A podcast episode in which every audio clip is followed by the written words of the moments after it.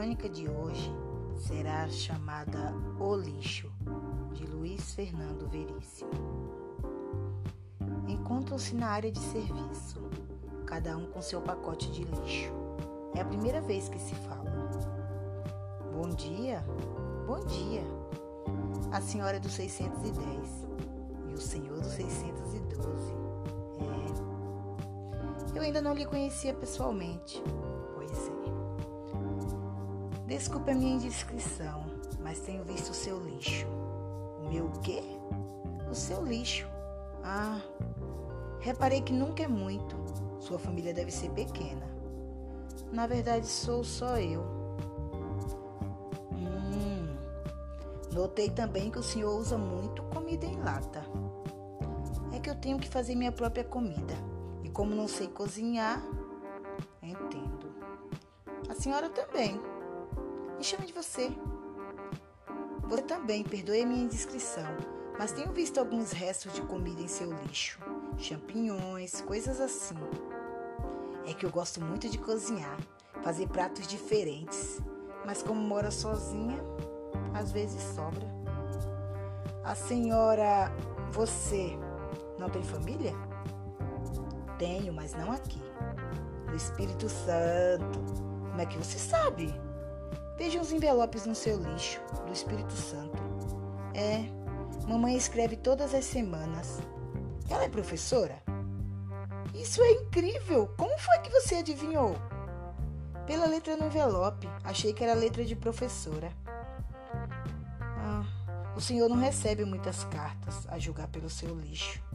Pois é. No outro dia tinha um envelope de telegrama amassado.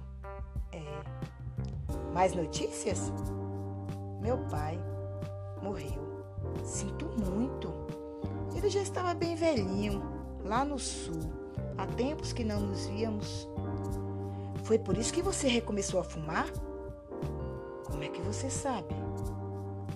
De um dia para o outro, começaram a aparecer carteiras de cigarro amassadas no seu lixo. É verdade, mas consegui parar outra vez. E eu, graças a Deus, nunca fumei. Eu sei, mas tenho visto uns vidrinhos de comprimido no seu lixo. Tranquilizante, isso foi uma fase, já passou.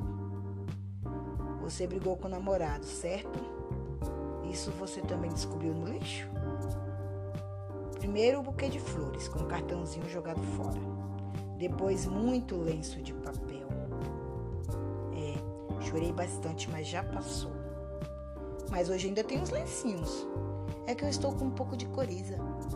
Ah. Vejo muita revista de palavras cruzadas no seu lixo. É sim. Bem, eu fico muito em casa, não saio muito, sabe como é? Namorada? Não. Mas uns dias tinha uma fotografia de mulher no seu lixo, até bonitinha. Eu estava limpando as gavetas, coisa antiga. Você não rasgou a fotografia. Isso significa que no fundo você quer que ela volte. Você já está analisando meu lixo. Não posso negar que o seu lixo me interessou. Engraçado. Quando examinei o seu lixo, decidi que gostaria de conhecê-la. Acho que foi a poesia. Não! Você viu meus poemas? Vi e gostei muito, mas são muito ruins. Se você achasse eles ruins mesmo, teria rasgado. Eles só estavam dobrados. Se eu soubesse que você ia ler. Só não fiquei com eles porque afinal estaria roubando. Se bem que não sei. O lixo da pessoa ainda é propriedade dela? Acho que não. Lixo é domínio público. Você tem razão.